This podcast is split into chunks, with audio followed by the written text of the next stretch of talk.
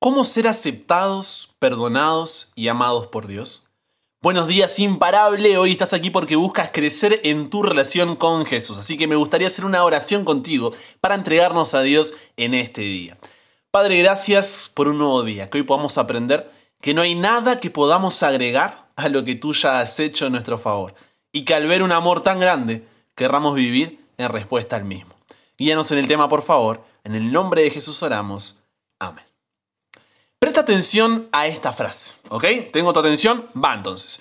Una visión distorsionada de quién es Dios nos llevará a una relación distorsionada con Él. Así que déjame hacerte cinco preguntas y solamente puedes responder diciendo sí o no, ¿ok? Primero, ¿piensas que por causa de esa desobediencia que cometiste no serás salvo? ¿Piensas que Dios te ama por tu fidelidad? Sientes que no puedes ir a Dios porque tu pecado te hace indigno de su amor. Piensas que no podrás ir al cielo porque tuviste una mala obra en tu vida, entonces ya no lo mereces. Piensas que no serás salvo porque pecaste y esa imperfección hace que no puedas disfrutar la eternidad con un Dios perfecto. Si respondiste sí a alguna de las preguntas anteriores, es porque tienes una visión distorsionada de quién es Dios y eso te está llevando a una relación distorsionada con Él. Pero tranquilo, no todas son malas noticias porque hoy quiero ayudarte a corregir esa visión que tienes de Dios para que puedas tener una relación imparable con Él. Y toda esta semana estamos viendo cómo la historia del pueblo de Israel es un modelo que nos ayuda a captar la esencia de quién es Dios y su propósito para cada uno de nosotros. Ayer vimos cómo en la liberación de la esclavitud de Egipto y el posterior éxodo por el desierto hacia la Canaán, encontramos cómo nosotros también somos liberados de la esclavitud del pecado y ahora estamos por el desierto de esta vida rumbo a la Canaán celestial. Pero hay más que podemos aprender. En Éxodo 25:8, Dios le dice a Moisés, y harán un santuario para mí y habitaré en medio de ellos. Y luego en Hebreos 8:5 vemos cómo Dios dice que este santuario era figura y sombra de las cosas celestiales, como se le advirtió a Moisés cuando iba a erigir el tabernáculo diciéndole, mira, haz todas las cosas conforme al modelo que se te ha mostrado en el monte. En otras palabras, el santuario terrenal y todos sus rituales y procedimientos eran ejemplos, símbolos, modelos de lo que está sucediendo en el cielo con Jesús como nuestro sumo sacerdote en el santuario celestial. Para entender esto de mejor manera, veamos en detalle qué es el santuario y qué sucedía en él. ¿ok? Entonces, primero, el santuario es una expresión de que Dios quiere tener una relación con nosotros. Cuando le dice a Moisés que quiere habitar en medio de ellos, ese habitar expresa una, una relación íntima entre Dios y su pueblo. Y lo mismo sucede con Jesús. Cuando en Juan 1.14 dice, y aquel verbo fue hecho carne y habitó entre nosotros y vimos su gloria, gloria como del unigénito del Padre, lleno de gracia y de verdad. Lo que está diciendo es que Dios quiere tener una relación de intimidad contigo. Y así como había un santuario en la tierra, Hebreos 8.5 describe que también hay un santuario en el cielo. La pregunta es, ¿para qué?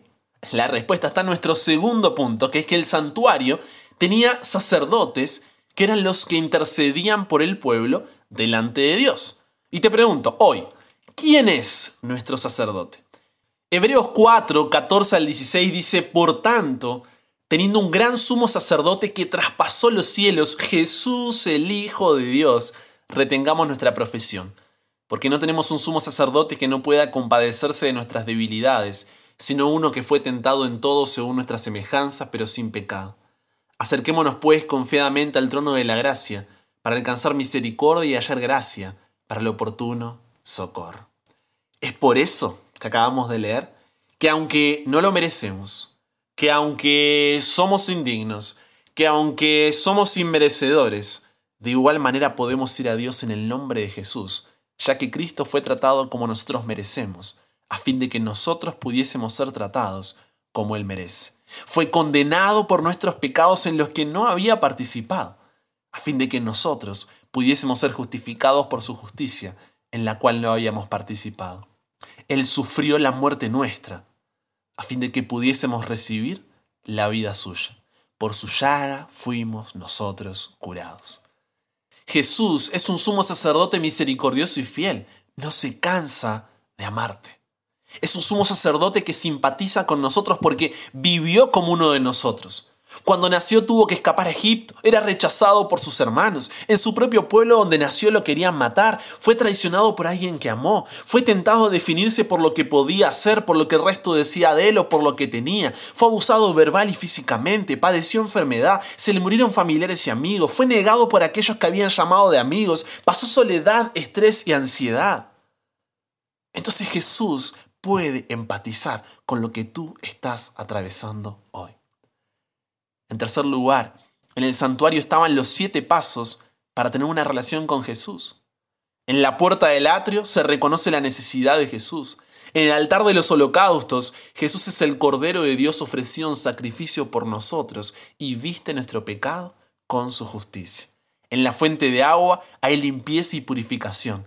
Somos santificados al amar cada día más a Jesús y buscar ser como Él.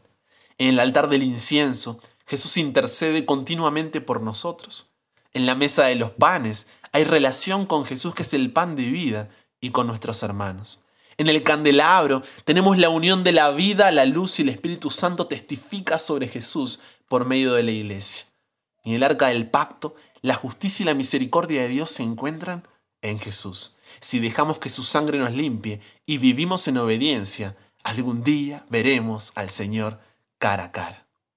En cuarto y último lugar, el sistema de ritos y sacrificios.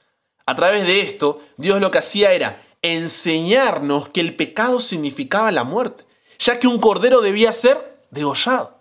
Vez tras vez esta lección fue grabada en el corazón del pueblo cada mañana y cada atardecer durante todo el año. Y hoy muchos no logramos darnos cuenta de la importancia de esto, y eso hace que no nos demos cuenta de nuestra necesidad de Jesús. Por otra parte, Dios también busca enseñarnos que en Él podemos obtener perdón de nuestros pecados y ser libres de la condenación de muerte únicamente mediante la confesión y la sangre derramada. Esto lo que hacía era grabar en Israel el costo del perdón. Ya que el perdón no es solamente pasar por alto nuestro pecado, no, es el costo del perdón es una vida, la vida misma del Cordero de Dios. Allí Dios buscaba mostrarnos la verdad de Efesios 2, 8 y 9. Por gracia sois salvos, por medio de la fe, y esto no de vosotros, pues es don de Dios, no por obras, para que nadie se gloríe. Nuestro orgullo, arrogancia, autosuficiencia, nos ha hecho pensar que hay algo que tenemos que hacer para ser amados, perdonados o aceptados por Dios. Algo que tenemos que hacer para ser dignos, merecer o alcanzar la salvación. Y nos pasamos la vida intentando cambiar externamente, cumplir con todas las reglas, normas, vivir a la altura de los estándares. Pero como somos seres imperfectos delante de un Dios perfecto, nunca es suficiente. Y ante el fracaso, cuando nos caemos, tropezamos, pecamos, nos sentimos indignos e inmerecedores de ir a Dios. Pensamos que Él nos abandonó o que ya no nos va a perdonar, porque vinimos una y otra vez a pedir perdón. Esto conduce a una vida de angustia, desesperación, incertidumbre y frustración. A tal punto que muchas veces nos alejamos de Dios porque no creímos ser suficientes y preferíamos aprovechar esta vida antes de vivir en hipocresía. Pero luego de lo aprendido hoy, la próxima vez entonces que pienses que no puedes ir a Dios, que no puedes volver a Él, que ya caíste demasiadas veces, que se cansó de ti, que te abandonó, que ya no hay oportunidad, que estás jugando con Él, que no lo mereces o que no eres digno de estar delante de su presencia o por tu pecado, ten la humildad de decir, todo eso es cierto. Pero vengo a ti en el nombre de Jesús. Porque eso significa, yo no lo merezco, pero vengo en el nombre de Jesús que sí lo merece. Y es exactamente por eso que el amor de Dios es tan grande. Porque es un Padre que te ama aunque no lo merezcas. Un Padre que te ama en forma incondicional. Que ese pensamiento sea un recordatorio de cuánto necesitas a Jesús en tu vida y del deseo que tiene Dios de pasar la eternidad a tu lado, como fue su propósito contigo desde el comienzo. Padre, wow Dios, no tenemos más que decirte gracias. Gracias porque cuando no había esperanza para nosotros, en ti encontramos consuelo, fortaleza y salvación. Gracias porque aunque no lo merecemos, no somos dignos, sino todo lo contrario, tú nunca dejaste de amarnos. Gracias porque aunque muchas veces dejamos de vivir como tus hijos, tú nunca dejaste de ser un padre para nosotros. Que hoy podamos dejar de lado todo orgullo, arrogancia y autosuficiencia que nos hagan pensar que hay algo que podemos hacer para reconciliarnos contigo, cuando solamente tenemos ese regalo gracias a lo que tú hiciste por nosotros. Nos entregamos hoy a ti, Dios. Cámbianos, renuévanos, transfórmanos, somos tuyos. En el nombre de Jesús oramos.